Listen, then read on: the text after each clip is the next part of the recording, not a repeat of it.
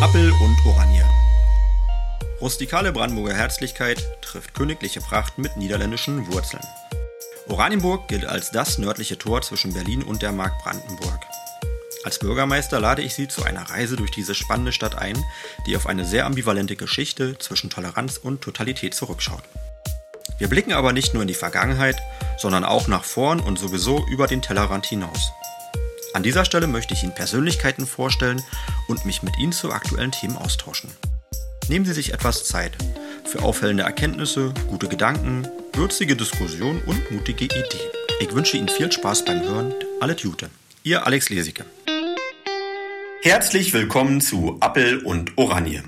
Ich begrüße Sie zu einem guten Gespräch mit Regina Steinitz. Regina Steinitz ist Überlebende des Holocaust. Ihr Leben hat sie zusammen mit ihrem inzwischen leider verstorbenen Ehemann Zwie Steinitz leidenschaftlich der Aufarbeitung und Aufklärung darüber gewidmet. Dabei hat sie mehrfach auch Oranienburg besucht und vor allem vielen Schülern ihre Geschichte erzählt. Besonders beeindruckt hat mich, wie warmherzig sie trotzdem mit jungen Deutschen umgeht. Keine Selbstverständlichkeit. Zusammen wollen wir uns dafür engagieren, dass die grausame Wahrheit in die nächste Generation getragen und nie vergessen wird. Für mich gehört sie zu den Persönlichkeiten unserer Stadt. Danke, Regina Steinitz. Ich freue mich auf unser Gespräch. Hallo, liebe Regina Steinitz. Ich muss erstmal vorab erklären, was so unsere Rahmenbedingungen sind. Also wir haben ein Gespräch nicht in Oranienburg, sondern, und das ist auch eine gewisse Herausforderung gewesen, zwischen Tel Aviv und Oranienburg. Denn eigentlich lebst du in Tel Aviv und besuchst nur gelegentlich äh, Oranienburg, beziehungsweise auch umgekehrt. Also Besuche in beide Richtungen sind sehr herzlich. Ähm, wir machen gerade eine Zoom-Konferenz. Wir können uns also trotzdem sehen. Und das ist inzwischen der vierte Versuch, weil das immer irgendwas schiefgelaufen ist. Und ich bin heilfroh und dankbar, dass wir jetzt äh, endlich zusammenkommen, wie die beiden Königskinder. Äh, ist also ein bisschen schwierig gewesen. Liebe Regina, so zur Einleitung. Was verbindet dich mit Oranienburg? Kannst du dazu was sagen? Ja, dazu könnte ich viel sagen. Also zwei Dinge nach dem Krieg und nach vielen Jahren nach, äh, nach dem Narzissmus von Israel kommt, verbinden mich sehr positive Dinge mit Oranienburg. Wir sind da eine Gruppe von ähm, Überlebenden, acht Überlebenden Menschen nach Deutschland gekommen und haben Vorträge gehalten in den Schulen, authentisch erzählt, was wir eigentlich überlebt haben. Und äh, auf diesem Weg sind wir eingeladen worden, nur mein Mann und ich, in die Georg-Oberstufenschule in Oranienburg. Das Georg-Mentheim-Oberstufenzentrum, genau. Ja. Was haben Sie gesagt? Georg-Mentheim-Oberstufenzentrum. Aber fast richtig. ja. Und der Leiter ist, äh, war äh, Dieter Starke. Wir haben da das, äh, also alle Lehrer kennengelernt. Wir sind in die Klassen gekommen und wir haben beide, also mein Mann hat unterrichtet und ich in einer anderen Klasse. Und dann haben wir uns getroffen äh, im Lehrerraum und uns unterhalten zusammen. Und die in der Zwischenzeit ist das sehr oft geschehen und dann nachher auch jedes Jahr wurden wir wieder ein, äh, eingeladen und wir hatten eine sehr starke Verbindung mit diesen Schülern in der, dieser Schule. Die hat uns auch sehr zugesagt. Und äh, mein, mein, mein Mann hatte sehr intensive äh, Kontakte und Korrespondenz mit den Schülern. Die wollten ihm immer noch persönliche Fragen, Fragen nach jedem Vortrag und fragten ihn, ob sie ihm im Internet schreiben dürfen und so weiter und so fort. Und so kam es dann zu einer langjährigen Korrespondenz zwischen den Schülern und meinem Mann, der ihnen alle Fragen beantwortete. Das war auch eine ganz außergewöhnliche, äh, außergewöhnliche Sache, weil diese Kinder vieles nicht verstehen konnten. Und wir auch verstanden, dass sie es nicht verstehen konnten und hatten ihre persönlichen Fragen und die wurden dann persönlich beantwortet. Und das machten diese starken Kontakte zwischen uns. Und dann entstand auch dort ein Film, der unter 25 Filmen, glaube ich, so war das, in Deutschland den ersten Preis bekam von Oberschulen. Und ähm, das, sie haben einen Film gedreht über uns, äh, unser Leben nach dem Überleben. Und das wurde wirklich ein außergewöhnlich guter Film. Und äh, so hatten wir mit den Lehrern waren wir sehr befreundet und mit äh, dem Leiter Dieter Starke und wir fühlten uns wie zu Hause dort. Wir konnten, ähm, wir, wir empfanden, dass sie uns verstanden und dass wir sie verstanden und dass wir beide Seiten eigentlich das dass, äh, die, dass wir beide Seiten wollten, dass man nicht vergisst, was geschehen war. Weil es über die Dinge ja sehr schwer zu sprechen war. Aber wir, waren, wir, wir verstanden, dass die anderen genauso interessiert waren, da, davon zu hören, darüber zu sprechen, gegen, gegen die Erinnerung zu, äh, Nichterinnerung zu kämpfen. Ähm, und äh, das war für uns sehr ausschlaggebend. Weißt du, mir das ging ja vier Jahre. Und dann hatten wir sehr freundschaftliche Begegnungen, zum Beispiel mit dem vorigen vor Ihnen, äh, mit Ihrem Vater, glaube ich. Der war auch der Bürgermeister damals. Kann ich bestätigen? Ja, und der war ein sehr netter Mensch. Und also es ist noch, Gott sei Dank, herzliche Grüße. Mach ich. Und er hat uns dann alle auch eingeladen, auch Lehrer und so weiter, und uns in das Restaurant im Schloss. Da hatten wir wirklich unterhaltene, ähm, äh, also nette Beziehungen und nette, nette Begegnung und äh, war durchaus nicht verbunden mit dem Holocaust. So, wir waren also haben uns restlos äh, relaxiert in der schönen Natur, in der Umgebung von Oranienburg. Und äh, also das war eigentlich äh, eine schöne Zeit.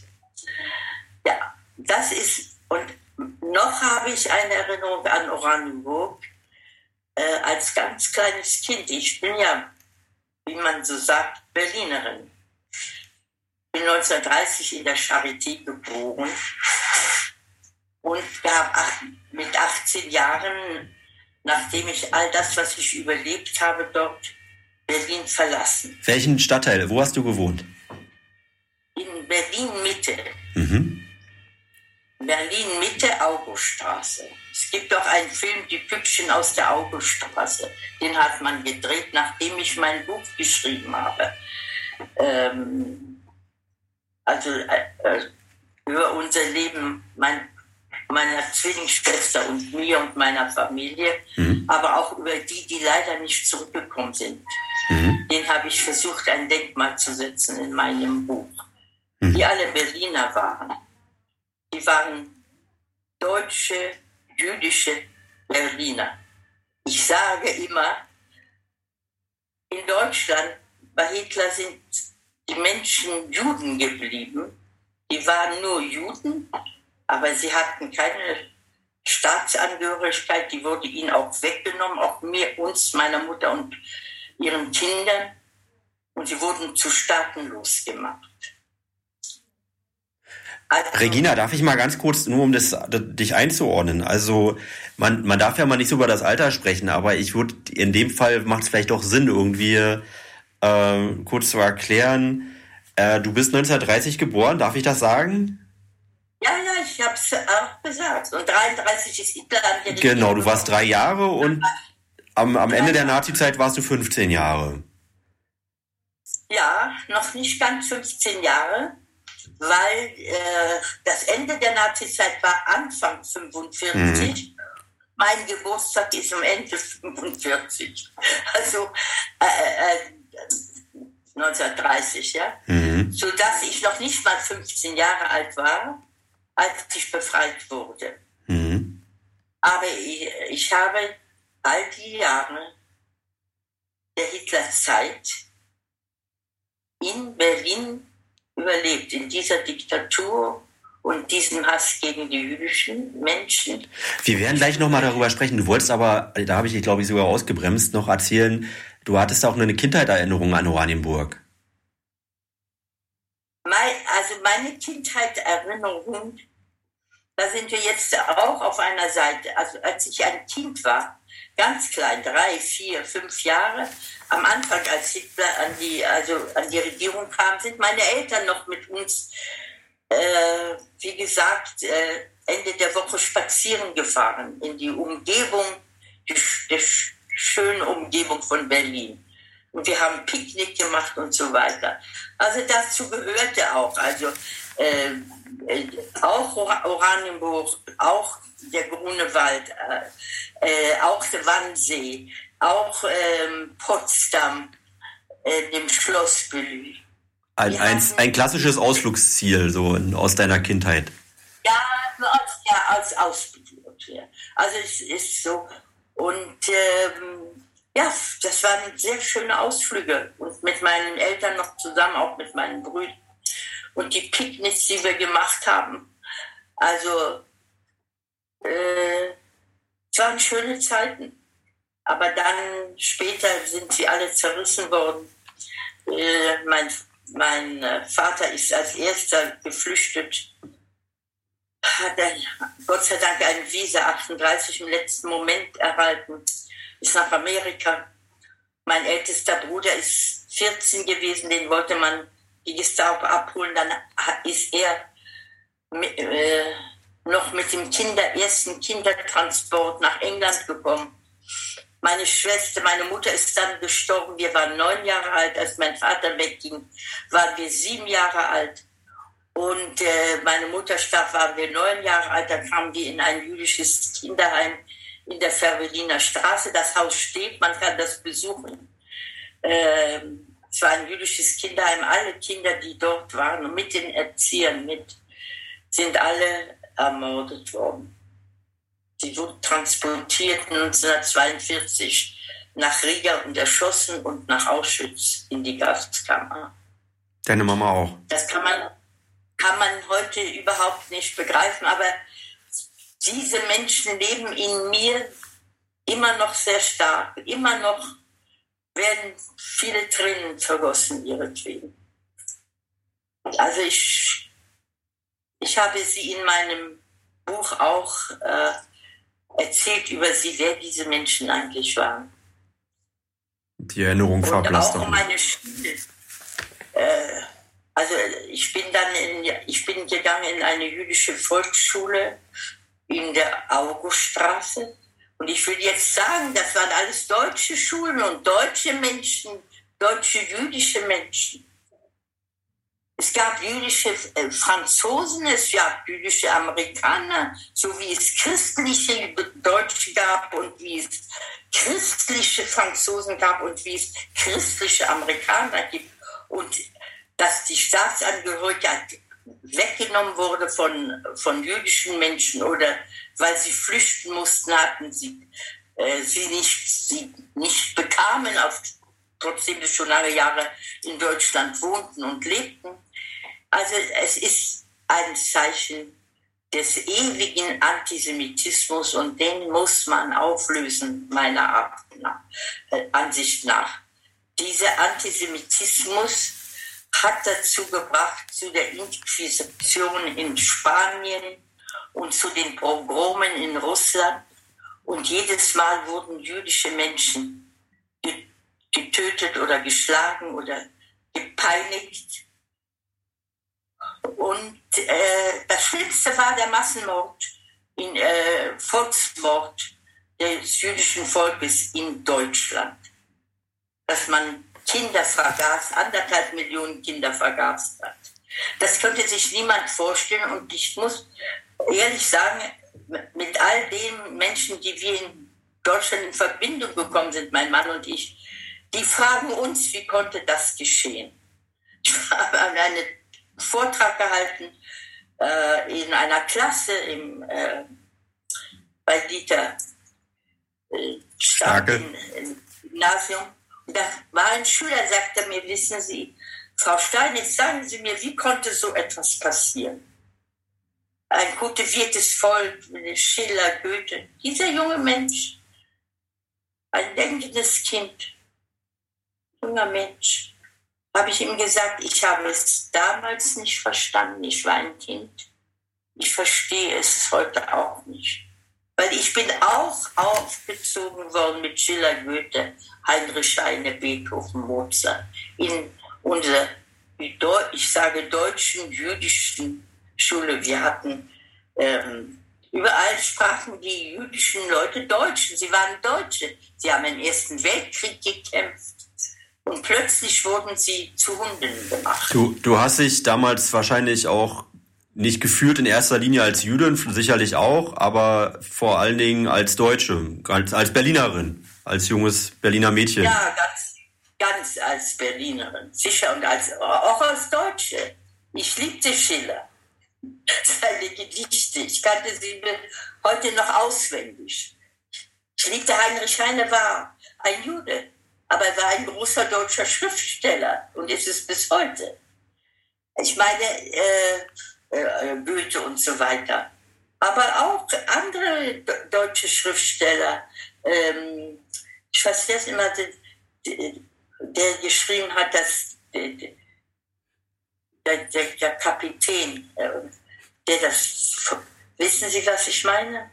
Ich, ich, ich glaube, wir verheddern uns. Also es, ich, es gibt ganz, ganz viele Schriftsteller natürlich, ja, die wir beide schätzen. Ja, ich mit dem Schiff rüber vom Irissee und die Herzen waren alle frisch und froh. Mhm. Da plötzlich aus der Kajüte dran, das ist ein ganz bekanntes Gedicht, deutsches Gedicht von einem deutschen, äh, ich komme jetzt nicht auf seinen Namen. John Maynard. Fontane. Fontane. Mhm. Ja. Also wir haben das in der Schule gelernt und wir haben äh, in der Schule haben wir äh, drei Sprachen gelernt, erst Deutsch, dann Englisch und dann Hebräisch. Also schon von der ersten Klasse an. Und in der Schule waren wir wie in einem Paradies. Und jetzt, äh, auf der Straße wurden wir mit Steine beworfen. Saujuden, Dreckjuden und so weiter. Ich gehe nicht darin rein, ich will nur diesen Unterschied zeigen, Unsere Lehrer haben versucht, wir haben immer unsere Schule genannt oder das jüdische Kinderheim unser Paradies. Keiner wusste, dass man ihn abtransportieren wird und töten wird, die Menschen. Wer, wer konnte das in Deutschland glauben? So wie man jetzt es nicht glaubt, glaubt konnte man, es, damals hat man es auch nicht geglaubt. Die jüdischen Menschen wussten nicht, die hat man gesagt, gut, als man sie abtransportiert hat, na, die, äh, die kommen in den Osten in die Ghettos. Mhm. Das, was man ihnen gesagt hat. Und im Ghetto waren schon überall in der Geschichte Dinge, dass Juden in, ins Ghetto kamen. Aber da waren sie zusammen, sie haben nicht, wurden nicht getötet, sie haben schwer gearbeitet. Also irgendwie. Aber was sich abgespielt hat im Nazi-Deutschland, das ist ja, äh, das ist ja also, es gibt ja keine Worte dafür. Und, das, und heute verstehen die Menschen das nicht. Aber was in der Schule war, und jetzt komme ich zurück zu Oranienburg. Die Seite von Oranienburg, die ich leider im Krieg kennengelernt habe, äh, nicht mal im Krieg, was ich rede auch schon sagen, im Narzissmus von 33, jedes Jahr gab es neue Gesetze. Und 1936 bin ich eingeschult worden. Und äh, erste Klasse, zweite Klasse. Und damals hat man schon angefangen, jüdische Männer abzuholen in der Nacht und sie nach Sachsenhausen war frisch aufgebaut. Das, das ist halt 1936 eröffnet worden, ja. Ja, man hat sogar geprahlt, dass es das beste Konzentrationslager Deutschlands ist. Und äh, wer ist da abgeholt worden? Wir sind in die Schule gekommen, in unsere Klasse und es war eine Mädchenvolksschule. Und da haben, sind Mädchen gekommen und haben bitterlich geweint. Heute Nacht hat man ihren Vater abgeholt. Einfach abgeholt. Einfach abgeholt nach Sachsenhausen gebracht. Er kam niemals mehr wieder. Oder sind einige auch freigelassen worden. Ich gehe jetzt nicht in die Gründe rein, aber weil sie Papiere hatten zum Auswandern, da hat man sie noch freigelassen. 38 und die mussten in 24 Stunden Deutschland verlassen. Ich beschreibe das in meinem Buch über meine Freundin, hm. Denen das passiert ist mit ihren Eltern. Und die sind in Deutschland die, der hat, denen hat man keine Visa gegeben, den Kindern und den Vater und die Mutter. Ja, schnell, weil das, die, die mussten 24 Stunden verlassen, sonst wären sie wieder, wäre wieder zurück nach Sachsenhausen gekommen. Äh, und äh, die Kinder sind geblieben, die waren mit mir im jüdischen Kinderheim und die sind dann, die Erika und Mirta Heidner, die sind dann nach ähm, nach Auschwitz gekommen und getötet worden. Oder die Ruth und Thea Fuß, auch zwei Freundinnen von mir, wo der Vater nach Sachsenhausen abgeholt wurde, ab 38. Und der Vater, also der äh, ist niemals freigelassen worden und der blieb dort. Und sie wussten, hatten gar keine Nachricht von ihm. Sie wussten gar nicht, ob er lebt oder nicht lebt. Und da erzähle ich diese Geschichte, dass in Berlin bei der Augestraße gibt es einen sehr berühmten Koppenplatz. Da haben, hat man im äh, 38 einen riesen Bunker gebaut, äh, weil man wusste schon scheinbar, dass Krieg kommt. Und wir gehen da vorbei, zu Fuß von der Schule aus, weil Juden schon nicht mehr in Straßenbahnen oder Autobusse fahren würden, kamen wir zu Fuß und wir kommen an diesen Platz vorbei, den ich sehr gut kannte als Kind. Ich habe Bilder mit meiner Schwester fotografiert, mit der Schultüte. Da war das noch, wurde da noch nicht gebaut. Und, das, und äh, musstest du zu der Zeit, Entschuldigung, wenn ich dazwischen frage, schon einen, einen Davidstern tragen als Markierung? Nein, da, da noch nicht. Da sind wir noch frei gelaufen. Mhm. Eine gute Frage. Das kam äh, später, im, äh, nicht lange später, aber wo wir da vorbeikamen, hatten wir noch nicht den Judenstern. Mhm. Und, ähm, und diese, meine Freundin und wir guckten neugierig in dieses Loch rein, wo, wo man die Ausgrabung gemacht hat, um diesen Bunker zu bauen. Mhm. Plötzlich dieser Park wurde ein, ein Loch, ein großes ausgebautes Loch. Und wir gucken so runter und meine Freundin Ruth Fuß, die mit mir in eine Klasse ging, die fing an zu schreien plötzlich und zu weinen und sie schrie nach unten, Papa, Papachen, Papachen, Papachen. Sie hat ihren Vater erkannt, den sie jahrelang nicht gesehen hatte. Das war ungefähr 1941. Und am Anfang es war schon Krieg, ja, es war schon Krieg. Sie, Sie hat ihn erkannt, weil, weil er dort gearbeitet hat an dem Bunker? Ja, er war, er war in, in, in äh, ähm, Sträflingsuniform. Ja, und er guckte rauf und machte ihr mit dem Finger, wir guckten alle nach unten, ich habe den Mann gesehen, der guckt, machte mit dem Finger, sie soll still sein. Er hatte Angst, die SS hatte dort aufgepasst auf diese äh, Gefangenen und, und er hatte Angst, dass dieser SS wird seine Tochter erschießen mhm. oder sich oder ihn erschießt. Mhm. Wir wissen ja nicht, was er gedacht hat, aber das waren die Möglichkeiten, die, damals gab, die es damals gab. Und meine Schwester und ich, die mit ihr waren und auch noch eine andere Freundin von jüdischem Kinderheim, sie haben schnell ja, wir haben begriffen, dass da ist was ganz Entsetzliches und dass man muss sie hier wegnehmen. Und da haben wir sie umarmt und gesagt, Rutschen, komm, komm, komm schnell in die Schule. Und wir haben sie schreiende, weinende geschleppt vom Kopfplatz in die Augestraße, links, äh, rechts rein und da vis-à-vis in unsere Schule und die war so erschüttert, sie hat sich nicht beruhigt. Und wir haben sie im Zimmer unserer Schulleiterin abgeliefert. Also die sollte sie beruhigen. Und wir sind in die Klasse gegangen. Und wir haben. Ihr wart alles äh, jüdische Schülerinnen? Ja, alles, alles. Jüdische Lehrer, jüdische Schülerinnen. Es war eine jüdische Schule. Das Haus äh, gehörte der jüdischen Gemeinde. Mhm. In Deutschland hat man schon keine jüdischen Schulen mehr äh, äh, bezahlt von mhm. der Regierung aus. Das hat die jüdische Gemeinde damals bezahlt. Ist das so 1937 gewesen etwa? Ja, 37, 38, 39. Ich bin 36 in die Schule gekommen. Mhm. 37, 38, 39. Äh, 40 sind wir dann, hat man die Schulen, diese Schule geschlossen und sie gemacht als Lazarett, mhm. weil es schon, äh, weil es schon, und, und weil es schon ähm, äh, Verwundete gab und daneben war das Fix Krankenhaus in der, in der großen Hamburger Straße mhm. und das wurde dann angeschlossen an das Hedwigs Krankenhaus für, für verwundete Soldaten.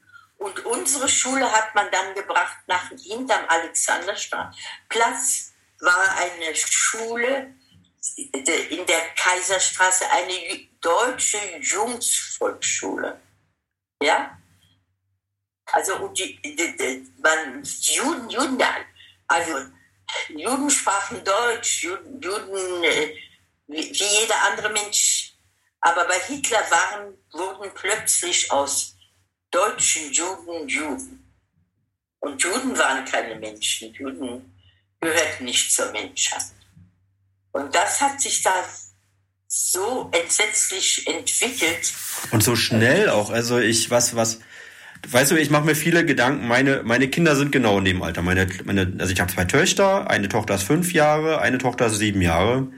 Und also natürlich kann noch nicht mal ich die Geschichten nachvollziehen, aber ich habe zumindestens, sage ich mal, das Privileg, dass ich noch aus erster Hand die Geschichten vermittelt bekommen hat, weil wir haben auch viele Holocaust-Überlebenden als Schüler und auch später kennenlernen dürfen und also dann hat man noch einen direkteren Eindruck. Ich frage mich, wie wie, wie kann man und trotzdem habe ich es nicht verstanden. Ich, also wie du du hast jetzt selber, du hast man kann es nicht verstehen.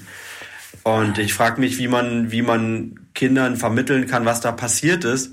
Und was ich vor allen Dingen aber auch nicht verstehe, wir reden nur über insgesamt zwölf Jahre. Das ist so eine unglaublich kurze Zeit. Also wie in so kurzer Zeit aus einem, ja, du hast selber beschrieben, aus einem Kulturland äh, so der, der Abgrund der Hölle entstehen konnte und Menschen zu Unmenschen wurden in, in, als Opfer oder als Täter äh, diese, diese, diese Schnellentwicklung, ja, du hast eine kindliche Perspektive damals gehabt. Aber. Nein, ich habe. Du bist schnell erwachsen geworden in der Zeit? verstanden. Wir waren erwachsen. Ja, wir waren keine Kinder. Wir haben alles verstanden, aber die Erwachsenen, ich schreibe in meinem Buch eine Szene, also wir, meine Schwester und ich, wir hatten einen wunderbaren Musiklehrer und wir haben im Chor gesungen, wunderschöne Lieder und, äh, und auch in der Synagoge haben wir gesungen, in der Oranienburger Straße, die neue Synagoge. Mhm. Äh, haben wir auch da drei Jahre im Chor gesungen, meine Schwester und ich. Und wir sind von unserem Musiklehrer ausgewählt worden. Nicht nur wir, sondern auch andere Kinder, die gute Stimmen hatten. Und, und äh, also äh, trotz alledem haben wir, wir wussten genau, wenn wir aus die Schule, in der Schule sind wir geborgen. Das war unser Paradies. Die sind nicht reingekommen, die Nazis. Die Noch SS. nicht. Nein, die die Rechte hatten damals. Mhm. Die Gestapo, die SS. Noch nicht. Die mhm. haben ganz genau gewusst, jetzt dürfen sie noch keinen äh, so öffentlich so etwas äh, machen mit Kindern, weil dann die, die so denke ich mir, die Menschen ringsherum äh, das auch begreifen, dass sie auch Kinder angreifen. Mhm. Solange sie die Männer abgeholt haben, war das noch für die normal. Mhm. Irgendwie wurde, das, das konnte man noch irgendwie, äh, unverständlich und sie wissen gar nicht, äh, wie, wie, also perfekt unschuldige Menschen, nur weil sie Juden waren. Also sie sind geboren bei einer jüdischen Vater und einer jüdischen Mutter und sie waren Juden. So wie jeder Mensch, der ein Christ ist, geboren wird von einer Mutter oder einem Vater, die Christen waren. Das ist er Christ geworden. Keiner hat sich das ausgesucht. Äh, aber in unserer Schule, äh, also wir sind raus aus der Schule, dann war es natürlich die Hitlerjugend, die uns mit Steine beworfen hat, uns äh, äh sch schreckliche Worte Saujude, Dreckjude und so weiter nach uns geschrien hat. Wir sind stolz weitergegangen. Wir haben uns, so, unsere Lehrer haben uns gesagt, uns gelehrt in der Schule, schäme dich nicht, ein Jude zu sein, gräme dich nicht, ein Jude zu sein. Dein Stolz und dein Ruhm sei Kämpfer fürs Judentum. Sie haben uns klar gemacht, dass das, was man auf der, auch als wir den Judenstern bekamen, haben sie uns klar gemacht, wir brauchen uns nicht zu schämen, dass wir diesen Judenstern tragen. Und wir haben es als Kinder verstanden, denn unsere Lehrer waren außergewöhnliche Menschen, unsere Eltern haben wir geliebt. Also warum sollten wir uns schämen, Jugend zu sein? Und wir liebten auch das Judentum. Wir lernten äh, äh, die, die Bibel, ja, die, die zehn Gebote. Die Tora, hm, das Alte Testament. Die auch rübergegangen sind ins Christentum. Mhm. Christen haben ja dasselbe gelernt. Und äh, menschliche Werte, menschliche Werte und das Schöne im Leben zu entwickeln. Also ich kann meine Schule bis heute nicht vergessen. Ich bin nur vier Jahre zur Schule gegangen, bis 16 Jahre. Und dann hatte ich keine Bildung mehr weiter. Und dann bin ich aufs Gabe-Gymnasium gegangen, auf dem Potsdamer Platz. Das, dazu wurde ich angehalten und da habe ich zwei Jahre gelernt, auf, auf einem Privatgymnasium, ohne Volksschule geendigt zu haben. Ohne auch äh, überhaupt mal im Gymnasium gelernt zu haben. Es, aber das war ein privates äh, äh, äh, Gymnasium, das auch sich aufgemacht hat, nicht für die überlebenden jüdischen Kinder, sondern auch für, für Deutsche, die zum Militär genommen wurden. Auch am Ende des Krieges sind die ja auch nicht mehr in die Schule genommen. Diese, äh, wie, wie hießen sie, die ganz jungen, jungen Jungs, die äh, zum, zum, in, in den Krieg gezogen wurden, die nach Berlin verteidigt haben. Die haben auch Schule versäumt. Also wir waren zwei Jüdinnen in dieser Schule. Die anderen waren alles christliche äh, Jungs und Mädchen. Warst du bis 1945 in einer Schule gewesen oder? Also bis zum Ende des, der Nazi-Herrschaft? Wer? Äh, also wie lange konntest du zur Schule gehen? die haben die geschlossen, 41. Alle jüdischen Schulen wurden geschlossen. Und dann und 1941 musstest du schon, da, da hast du schon einen, einen Davidstern tragen müssen und dann. Ja, ja. Und da mussten Kinder von zwölf Jahren mussten äh, Zwangsarbeit tun. Und da sind meine Schwester und ich dann mit zwölf Jahren eingeteilt worden auf der jüdischen Gemeinde, die die Gestapo festgenommen hat. Doch jetzt sind wir in einem Thema, das ist alles beschrieben in meinem Buch.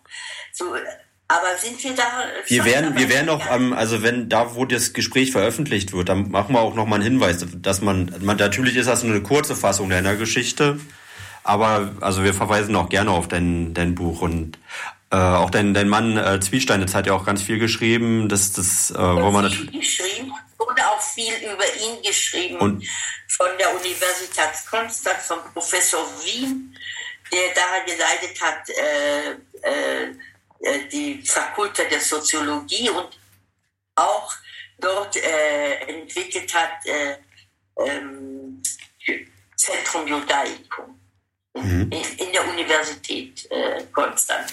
Er hat auch über Zwie geschrieben, jetzt den letzten, ich kann das zeigen, das ist ein Buch, das ich jetzt bekommen habe von ihm, ein Geschenk mit, da schreibt er wirklich interessante Sachen und auch über meinen Mann. Also äh, Lass uns darüber nachher nochmal sprechen, das ähm, eins nach dem anderen. Ich, ich, äh, ich, ich versuche es gerade noch zu verstehen. Ähm, also du warst noch in der Schule, dann musstest du zur Zwangsarbeit. Da warst du etwa zwölf Jahre. Jüdisches Kinderheim geschlossen. Mhm. Und damals 1942 alle Kinder auf Transport geschickt. Meine Schwester und ich sind noch ein halbes Jahr vorher heraus aus dem jüdischen Kinderheim. Das habe ich auch in meinem Buch beschrieben.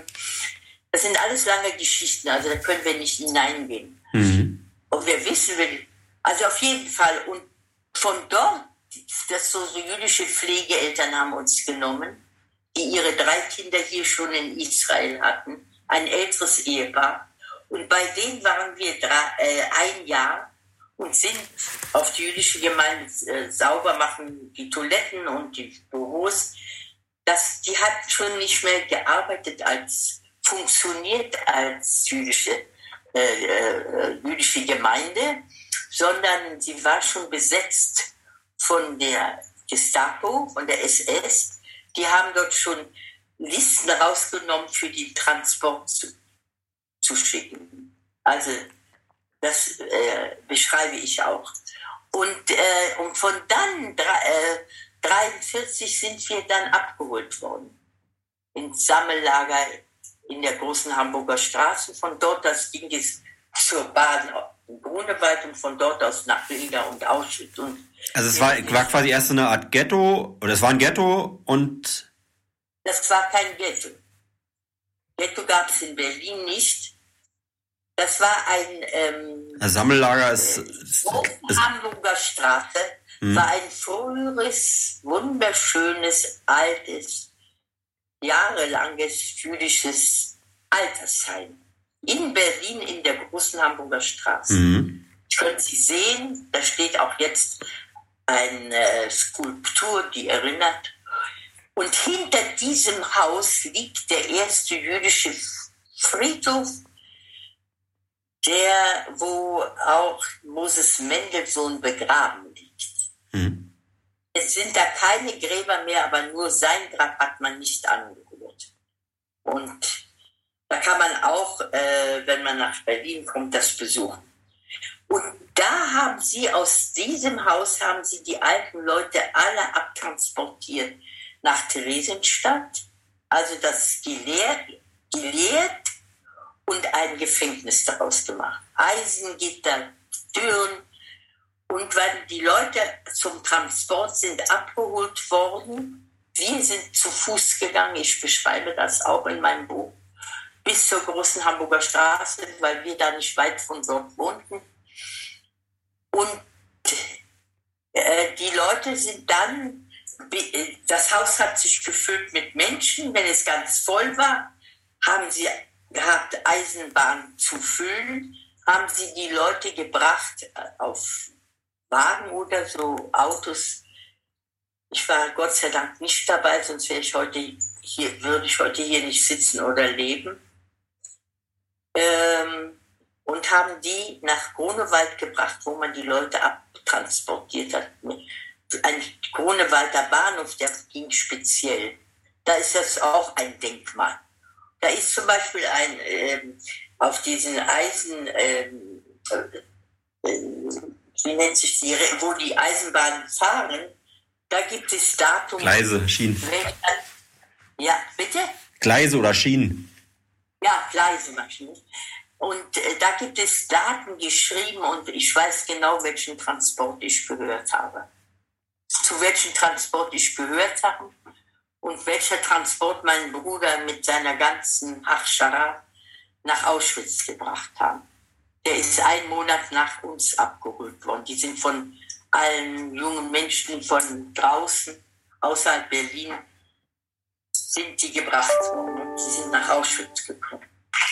Also Dein, äh, dein Bruder und seine, seine gesamte Familie, die haben, haben das nicht halt überlebt, wahrscheinlich? Nein, mein Bruder war ein Kind, der war 14 Jahre alt, mein jüngster Bruder. Mhm. Damals, als er auf Hachshara ging, das heißt äh, für Israel Entwicklung Kibbutzim, mhm. Landwirtschaft zu lernen. Und diese ganzen jungen Leute, die auf solche Plätze, äh, Entwicklungsplätze für den die wollten alle nach Israel und sind auch viele hier eingetroffen. Aber mein Bruder, der Jüngste, der Älteste, ist gleich weg mit dem Kindertransport, weil er war schon gefährdet, dass die Gestapo ihn abholt. Er bekam einen Brief in 24 Stunden, wenn er nicht Berlin verlässt, dann holt man ihn ab. Und da äh, hat meine Mutter gesagt, und da sagt Mama, was soll ich tun, was soll ich tun? Meine Mutter war schwer krank.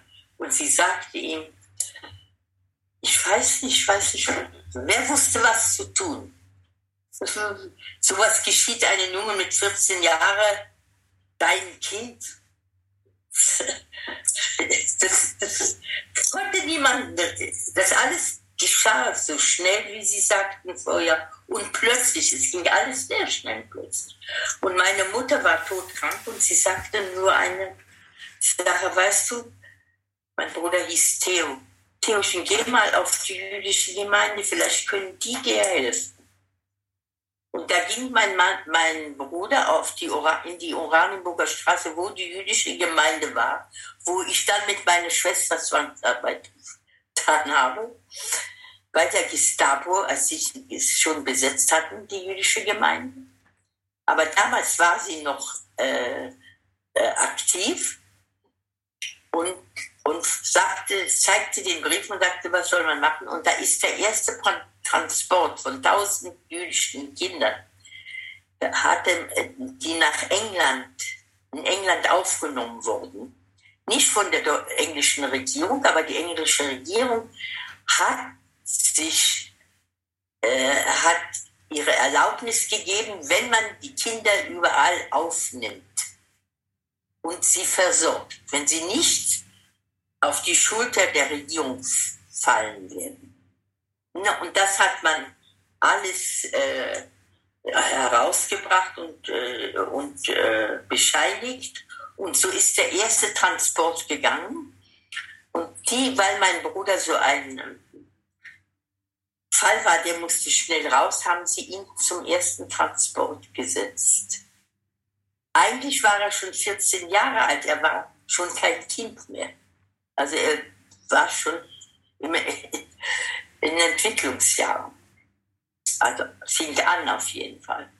Und so ist er aus Deutschland, hat er Deutschland verlassen, nach England, mein Vater nach Amerika. Und wir waren im jüdischen Kindermama. Mein Bruder, wir sind dann, das habe ich schon erzählt, aber mein Bruder ist dann mit der Hachschara, sind die nicht mehr nach Israel rausgekommen, um hier Kibbutzim zu bauen. Das war ihre Absicht. Sondern sie sind äh, nach Auschwitz geschickt worden. Alle jungen Menschen. Und sie haben dann bei Siemens gearbeitet. Da war es eine Fabrik und auch bei der AEG. Und mein Bruder war auch, wo man die V2 entwickelt hat. Die in, da hatte am Ende mhm. unten in tief in der Erde wurde wurden die dahin geschleppt, schon am Ende des Krieges. Als die Russen schon nah kamen, hat man die von Auschwitz rausgenommen auf den Todesmarsch und dorthin. Und da haben sie noch weitergearbeitet. Also das sind alles Geschichten, die man, äh, ja, meine Kinder, könnte man das glauben? Kann man überhaupt begreifen? Ich habe den Jungen gesagt, ich habe es damals nicht begriffen. Ich begreife es auch heute nicht. Und ich verstehe Menschen, die auch heute in Deutschland zweite Generation, dritte Generation das nicht verstehen, weil sie leben in einer Demokratie. Ich bin der Mensch, der obsessiv ist gegen den Antisemitismus. Der Antisemitismus bricht immer wieder aus, weil er durch hunderte von Jahren, vielleicht tausende Jahren, von Generation zu Generation weitergetragen wird. Wenn eine Diktatur entsteht und, oder ein Herrscher, wie in Spanien, die dann benutzen das jüdische Volk, um es zu liquidieren. Und das ist erlaubt. Heute, es gab immer Antisemitismus, sagt man mir. Und es gibt auch heute Antisemitismus. Und morgen wird auch Antisemitismus sein. Nur so lange, bis man nicht den, die andere Seite umbringt. Sechs Millionen Juden umbringt. Und anderthalb Millionen Kinder vergaß davon auch. Wenn es dir nicht geschieht, warum soll es nicht bestehen? Kann doch bestehen bleiben. Mich rühren sie ja nicht an. Das ist das Absurde, das Unglaubliche der Menschheit. Das sind dann auch die Mittäter. Wenn man, mir sagt man, ja, wir kämpfen gegen den Antisemitismus und wir, es gelingt uns nicht. Was nimmt sich der Antisemitismus Behehayedia? Dass man irgendwo einbricht in eine Synagoge und ein paar ähm, Extremisten äh, fangen an zu schießen und können die Leute dort alle erschießen in der Synagoge. Und wenn sie gefasst werden, werden sie ins Gefängnis kommen und sitzen dann drei Jahre im Gefängnis. Von der Nazi-Zeit sind die wenigsten Menschen zur Rechenschaft gezogen worden. Gekommen. Hm. Die sind immer, die sind weg, die sind nach Argentinien, die, und in Deutschland sind sie noch gesessen auf ihren, bei ihren Ämtern. Hm. Ja, ganz gut und ruhig. Und sie haben noch gelebt bis 70 Jahre und dann hat man jemanden gefasst. Ja, der war, ein, der war einer, der äh, äh, äh, aktiv war, der hat Menschen gemordet, den muss man jetzt ein Gericht machen. Regina, nochmal zurück. Wie, wie, wie, hast du, wie hast du die letzten Jahre überlebt bis, bis zum Kriegsende? Das ist ja nicht, das ist ja vielen nicht gelungen. Auch Kindern. Nein, nein, nein, die sind alle ermordet worden. Ich habe nur zwei Freundinnen, die kamen zurück. Und ihre Geschichte ist beschrieben in, in meinem Buch. Weil die authentisch den ganzen Weg gehen konnten. Weil sie am Leben geblieben sind. Aber ihre Eltern, ihre, äh, diese Mikrim, diese Fälle, Mikrim ist auf Deutsch, auf Hebräisch, diese Fälle habe ich extra in mein Buch gereiht, damit man versteht, dass das niemals mehr wieder geschehen darf. Und man muss begreifen, wie so etwas geschieht. Dass das morgen wieder geschehen kann. Da kommen so ein paar Extremisten an die Regierung mit Gewalt. Du musst deinen Mund halten. Wenn du dich nicht, wenn du dich wehren willst, wirst du gleich erschossen. Das gab es immer in, in der Politik und in der Diktatur. Diktatur halten die Leute ihren Mund da, weil sie wollen nicht erschossen werden, wollen auch nicht, wollen auch nicht, dass man ihre Familie erschließt.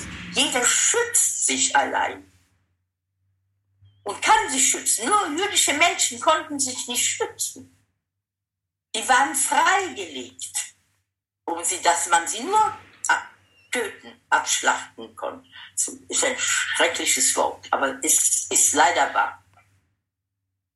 Es ist leider wahr. Wir alle sind verantwortlich, den Antisemitismus aufzulösen.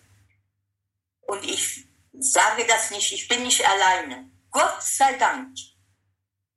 Es gibt viele Menschen, die denken das Gleiche. Der Antisemitismus ist entstanden durch hunderte von Jahren und übertragen von Generation zu Generation und er wurde erlaubt. Der war mehr oder weniger subtil. Manchmal war er sehr, sehr offen und plump. Manchmal war es sehr versteckt und und das ja, nur in Deutschland versteckt, weil man ähm, äh, äh, das jüdische Volk ermordet hat. In Deutschland war immer Antisemitismus auch früher. Antisemiten sind überall da. Diese, sind, man hat immer gedacht, das sind dumme Menschen. Aber wenn du nach Wannsee kommst und die, den Endbeschluss äh, liest dort und siehst die Menschen, die das da gemacht haben, angeordnet haben, runtergebracht, von oben, von der Regierung. Das ist nicht ein X oder ein Y, ein Antisemit, der Millionen Menschen ermorden kann. Das sind immer Regierungen gewesen. Sozusagen verantwortliche Menschen, die Gesetze machen, deren Befehl, Gesetze man, äh,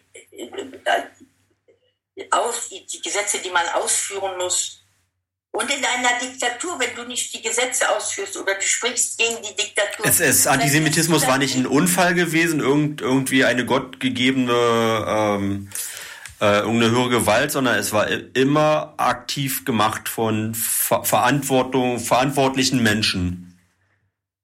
Und genau. Ja.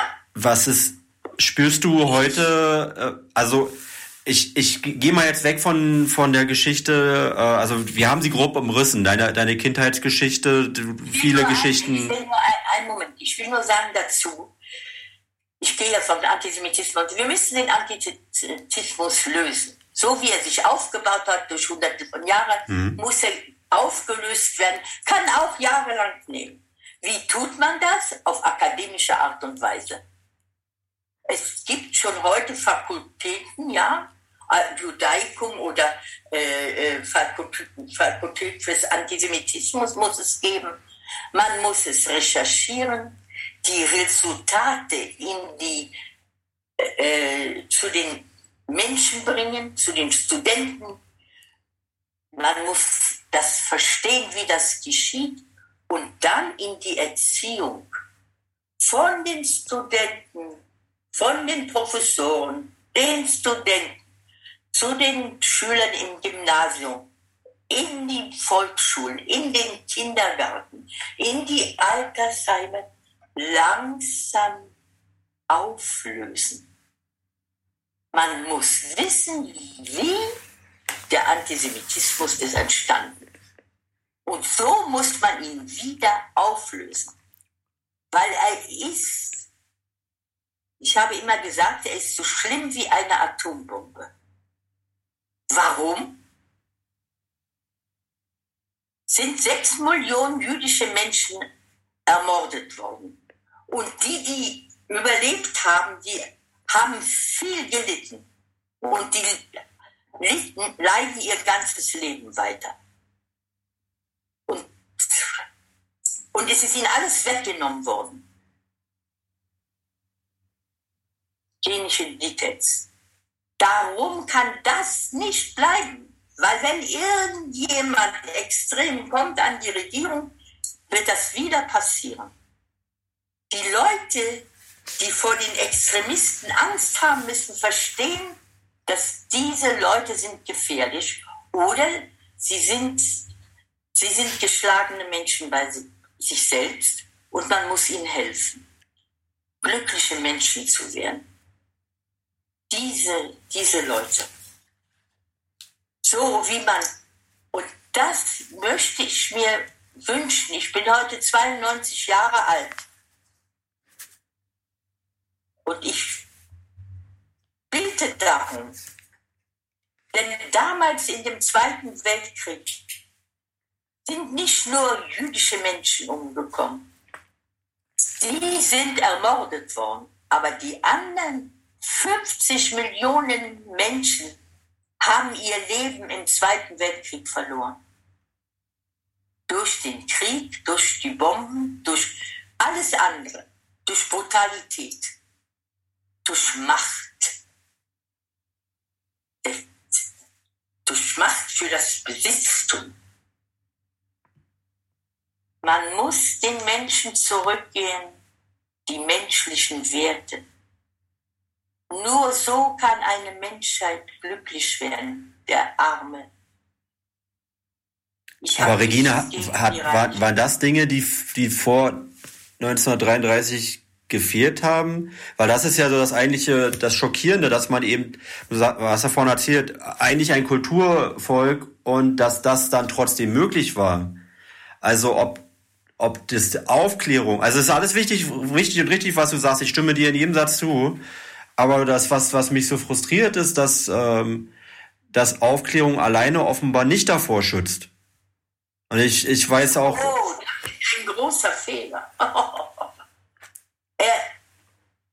ich sage akademisch. Ja, du, genau, es, es klingt akademisch, genau. Nein, ja, ich habe, das ist es, nein, wenn, ich guck mal an, wir, mein Mann und ich haben Erfahrung. Mhm. Wir waren in viele Schulen.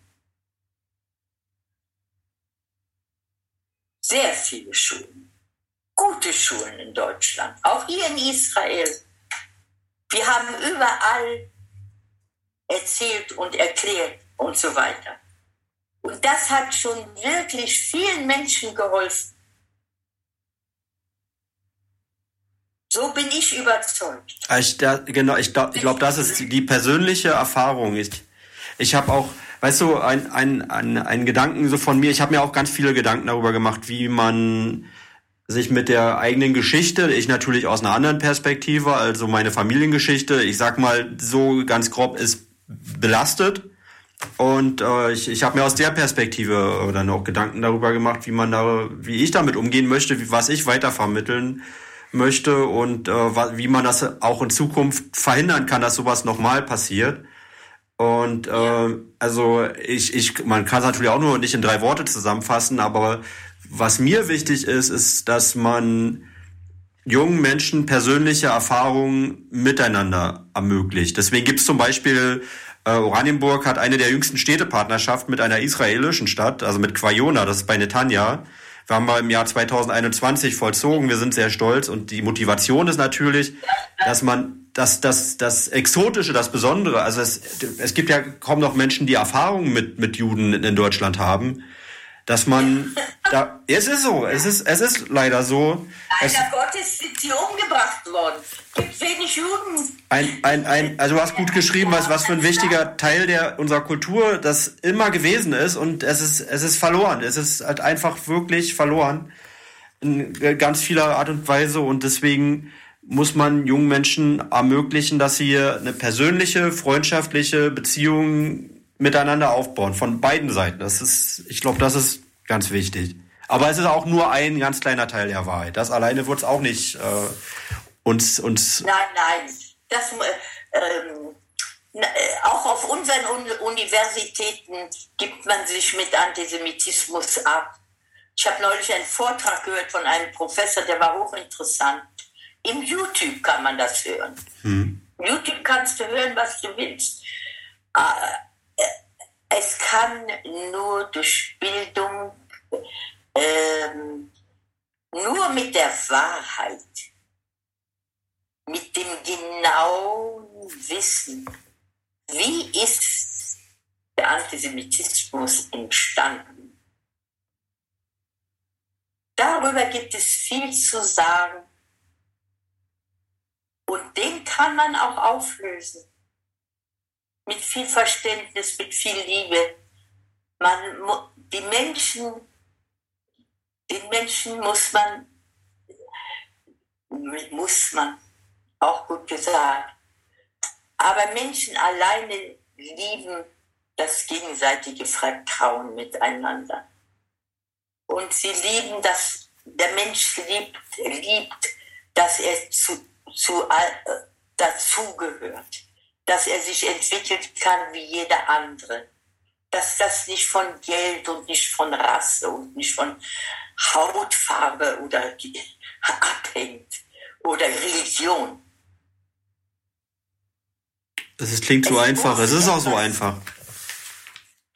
Nein, das ist nicht einfach, aber man, nein, man muss, man, man muss,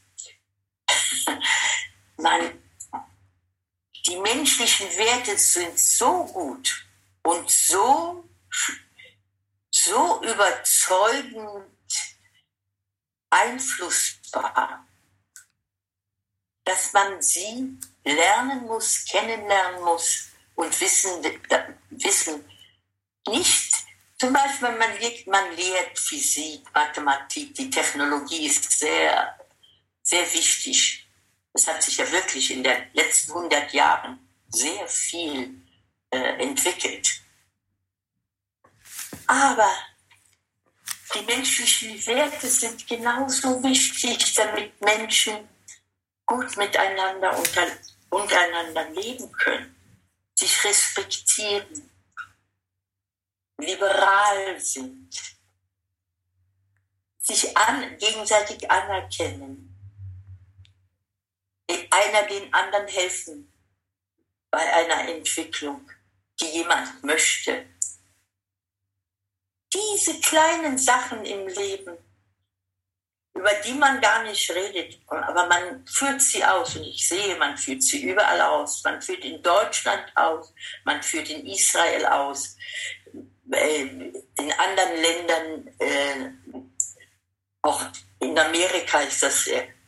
Aber die psychologische Seite, die soziologische und die anthropologische, das anthropologische Wissen und soziologische Wissen und das psychologische Wissen muss das ABC, ich wollte sagen auf Hebräisch, das Alphabet der Entwicklung eines Menschen sein. Und nicht das Besitztum wollen haben oder der ich muss der Stärkere sein.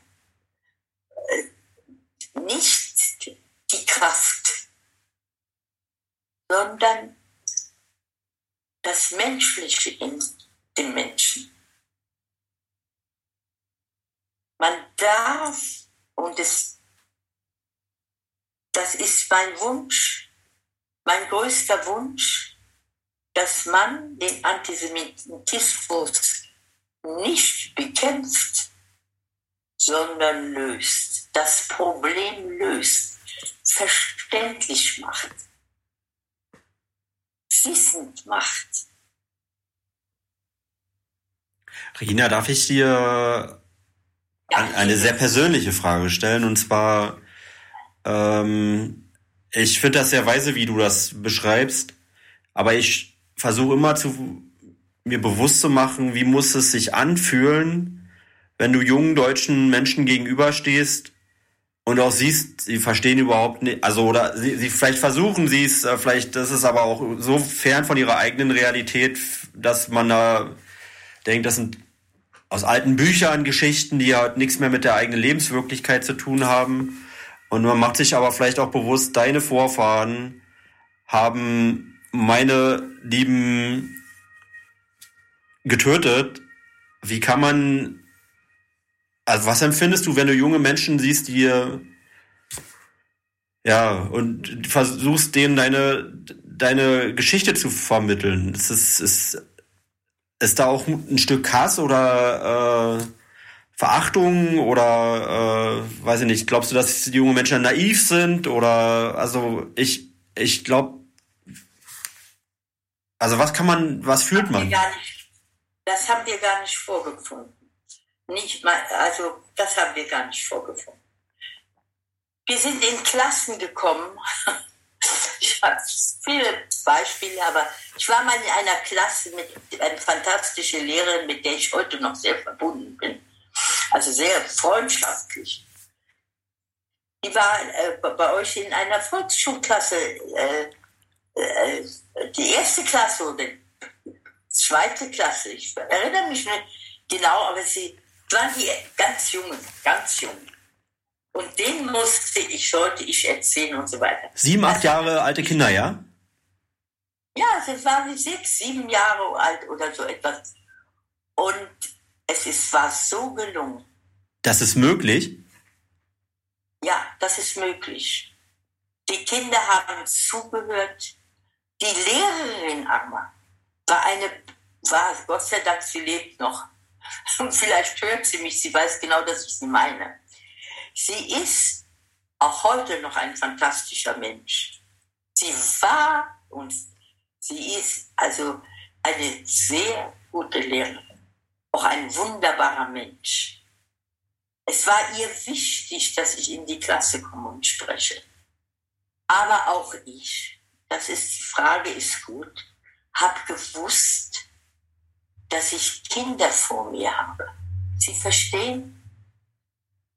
Sie sagen Hass oder Beschuldigung oder äh, Bitterkeit. Wenn ich so etwas mit, wenn ich so etwas mit mir bringe, in dem Moment, wo ich in eine Klasse reingehe, ist ja nicht wichtig, die erste Klasse oder vor, vor dem äh, Abitur, ja? Meinen Ansichten, ich war ein Kind, ich war ein Kind. Und ich habe viel Schreckliches erlebt, sehr viel Schreckliches. Und ich kann darüber gar nicht reden. Das Schrecklichste, was ich erlebt habe, ist in, meinem Buch nicht geschrieben.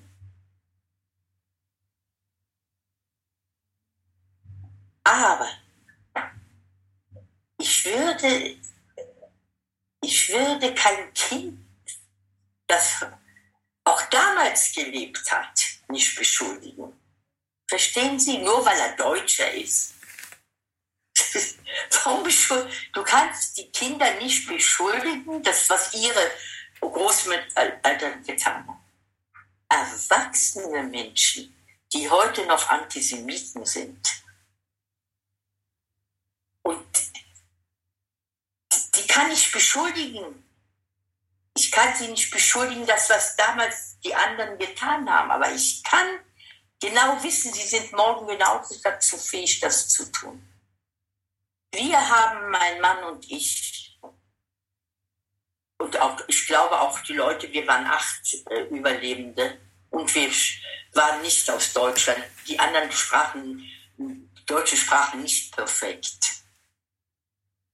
Also sind auch mit gutem Willen gegangen, den Kindern zu erzählen, weil die Kinder wollten das hören, persönlich schon jemanden, der es überlebt hat. Besonders die Kinder aus dem Gymnasium, die das schon verstanden haben, nicht die Kinder da in der Schule. Aber Kinder zu beschuldigen, finde ich etwas Schreckliches. Ich finde es schön, dass du Kinder vor dir siehst und, und jetzt nicht dann, ich sag mal, Deutsche oder aber es hat sich da vielleicht auch etwas bei dir verändert. Also ich könnte mir vorstellen, jetzt hast du viele gute Erfahrungen gemacht, aber nach 1945 mit all dem Schrecken, den du äh, erlebt hast, wie ist es? Also wa warum hast du nicht ein für alle Mal mit Deutschland gebrochen? Oder mit den deutschen, auch den deutschen Nachfahren? Wie ist dir das gelungen? Oder was war deine Motivation? Ich würde ehrlich sagen, ich war glücklich, als ich hier ankam. In Israel. Denn damals hier, nach, äh, hier in Israel. Ja. Du, man muss dazu wissen, du bist, du bist nach 1945 nach Israel gekommen. Ja, äh, in Israel hat, wurde plötzlich ein jüdischer Staat äh, von der UM herausgerufen. Das heißt, äh, und es fing hier ein Krieg an, weil die Länder um, um uns ringsherum waren damit nicht einverstanden und griffen uns an.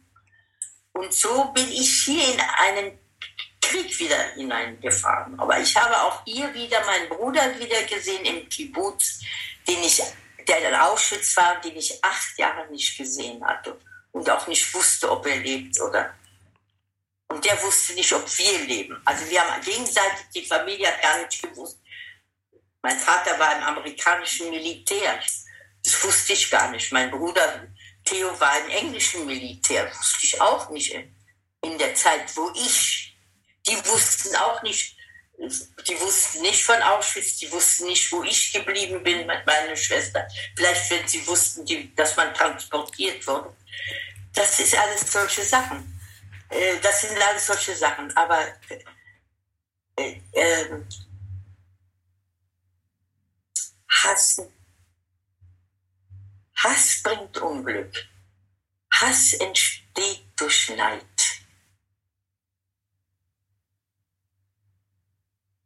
Jüdische Menschen wurden viel beneidet. Sie konnten nicht, die, äh, sie konnten, durften nicht auf die Universität gehen früher. Ich rede nicht zur Gleitzeit.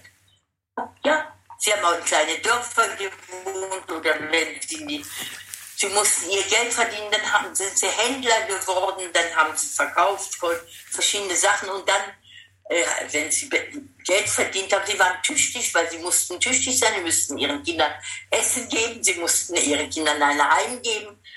Und, und dann äh, haben sie, äh, dann als man studieren durfte auf den Universitäten, hatten sie die Ambition viel zu lernen, weil sie wussten, dass wenn man Geld verdient, um seine Familie zu ernähren und wenn man einen Beruf erlehrt, dass man mit dem seine Familie ernähren kann, dann hat sich dieses jüdische Volk sehr bemüht, weil sie waren ja, sie hatten kein eigenes Land. Jeder Mensch auf der Welt hat ein Heimatland. Wo er auch geht und wo er auch steht, da ist er zu Hause. Nur ein Mensch auf der Welt hat kein Heimatland. Wo er auch geht, wo er auch steht, wirft man ihn hinaus. Ein Jude bist du, raus. Sagen Sie mir, mit welchem Recht haben andere Menschen das Recht? Ja? die jüdischen Menschen, die äh, Israelis, die damals mit der Diaspora rausgekommen sind in die ganzen europäischen Länder und da eine Gruppe und dort eine Gruppe, die haben sich entwickelt und viel getan zur Entwicklung jedes einzelnen Landes, in dem sie waren. Sie wollten dazugehören. Sie hatten keine Heimat. Aber dieses Land war ihre Heimat. Sie sind da geboren, sie sprachen oder Deutsch oder Französisch oder Englisch äh, oder Bulgarisch oder Polnisch oder Russisch.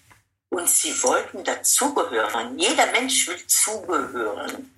Er will sich identifizieren können mit seiner Umgebung. Er will nichts zur Seite stehen müssen und, mit, und Angst haben müssen, dass man ihn morgen äh, irgendwo rauswirft. Er ist geboren in Deutschland, hat das Recht genauso als, Jude, als äh, deutscher Jude sowie ein deutscher Christ, der geboren ist in Deutschland, hat das Recht, wie in Amerika ist. Das ist auch ein Land, das Immigration hat, aber alle Leute sind, sind Amerikaner. Jeder hat eine andere Religion oder kommt aus einem anderen Land. Aber alle sind Amerikaner und haben Rechte als Amerikaner. Und in Europa, ja, wenn da irgendjemand kam zur Regierung, dem es so einfiel, und, und, sie konnten auch alles wegnehmen von den Juden. Sie konnten von den jüdischen Menschen alles wegnehmen, das man erworben hat sein ganzes Leben. Ich erinnere mich, wie die uns abgeholt haben. Und meinen Pflegeeltern, die Gestapo, stand vor der Tür und sagte, machen Sie sich fertig. Frau Schier hieß die Dame. Machen Sie sich fertig. Sie können sich anziehen, was Sie wollen am Körper. das bleibt ihm und ein kleines Täschchen. Und da hat meine Pflegemutter uns angezogen, drei äh, Blusen und Unterwäsche und alles viel, damit wir zu anzuziehen hatten. Und dann haben sie uns gesagt, sehen Sie sich vor, versuchen Sie nicht zu fliehen, denn Sie sind umzingelt von der Polizei.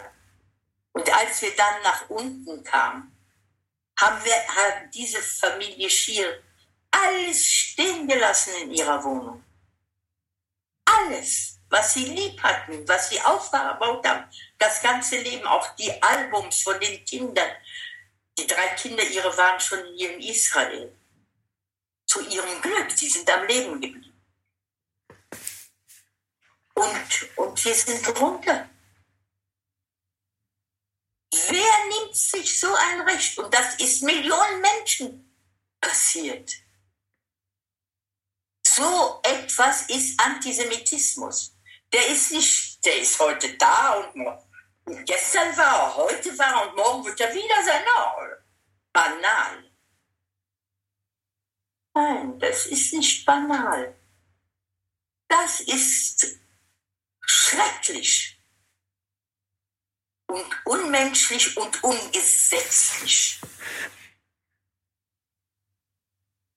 Und bei Diktatoren oder Regierungen, so wie die, äh, die Isabel war von, von Spanien, die die Inquisition erzeugt hat. Die Leute haben gedacht, sie haben alle Rechte. Alle Rechte. Ich kann nur sagen, ich hasse niemand. Es tut mir weh bis heute. Alle meine lieben Menschen leben in mir. Und viele Tränen habe ich schon vergossen und werde sie auch noch weiter vergießen, wenn ich mich an sie erinnere. Und ich erinnere mich an sie jeden Tag. Jeden Tag in meinem Leben. Sie sind immer da. Und das soll man begreifen, dass niemand ein Recht hat dazu. Niemand auf dieser Welt. Das wissen sie, die Menschen für sich selbst. Sie wissen es nur nicht für den anderen. Und das ist eine ganz, eine ganz natürliche Sache im Leben. Nicht das Geld macht den Menschen glücklich sondern die menschlichen Werte machen den Menschen glücklich. Gegenseitiges Zusammenleben, nicht verurteilen, miteinander auszukommen, voneinander gegenseitig zu lernen. Das sind die Aufbauer des menschlichen Zusammenlebens. Keine, kein Mensch, kein Mensch hat ein Recht, den anderen zu verurteilen. Regina, ich, ich würde das gerne so zum Abschluss genauso einfach stehen lassen. Das sind sehr schöne Worte, die sehr weise Worte und sehr wahre Worte. Und ich, ich will auch gar nicht mehr darauf antworten. Ich möchte einfach nur sagen, Vielen lieben Dank, dass du das ermöglicht hast. Es war ein bisschen Umstände damit verbunden und umso mehr hast du Geduld bewiesen. Ähm, ich bin sowieso sehr dankbar, dass, dass wir uns kennengelernt haben und ich hoffe, dass wir uns auch bald wiedersehen. Vielleicht auch mal wieder in Oranienburg, aber ich weiß, Gesundheit und das ist auch nicht so leicht mit Corona und. Aber ich lade euch zum Kaffee ein. Kommt mal. Da, dann trinken wir bald wieder einen, einen Kaffee zusammen. In Tel Aviv, das ist auch sehr schön, ja. ja. Ich danke dir für alles. Vielleicht darf ich zum Abschluss noch auf zwei Folgen hinweisen. Also wenn jemand zugehört hat bei dem Gespräch. Ich hatte schon ein Gespräch mit Professor Werner Blumenthal, der ist der ehemalige Leiter des oder der Gründungsdirektor des Jüdischen Museums in Berlin und ähm, also auch ein Oranienburger Ehrenbürger und hat auch eine Geschichte, die da, also eine damit verwandt ist. Und ich hatte ein, das war die Folge 11 und die Folge 20, da hatte ich ein Gespräch mit Jochen Feilke, das ist der, ähm, ja, der Vorsitzende der deutsch-israelischen Gesellschaft äh, Berlin-Brandenburg und auch ein sehr engagierter und äh, toller Mensch, den ich sehr, sehr verehre. Und äh, wer noch interessiert ist, weiter zu hören, das ist äh, die Einladung. Und außerdem werden wir ähm, darauf hinweisen, auf wo man, welche Bücher man von dir und von Zwie, von deinem Mann ähm, lesen kann und ähm, den äh, Hartung Gore Verlag in Konstanz. Der hat alle die Bücher von meinem Mann und mein Buch ist herausgekommen in der Stiftung der ermordeten Juden Europas in Berlin. Hartung Gore Verlag in Konstanz. Wissenschaftlicher Verlag ist er, gehört zur Universität. Und da soll man weiterlesen und. Da kann man anrufen, die schicken ihm die Bücher. Der ist, der ist ein sehr netter Mensch und wird gerne die Bücher liefern. Wunderbar. Die machen, die machen keine, ähm, wie nennt sich das? Sie weil das ein wissenschaftliches. Ähm Regina, Regina, lass uns noch schnell Tschüss sagen und dann äh, sprechen wir noch über die.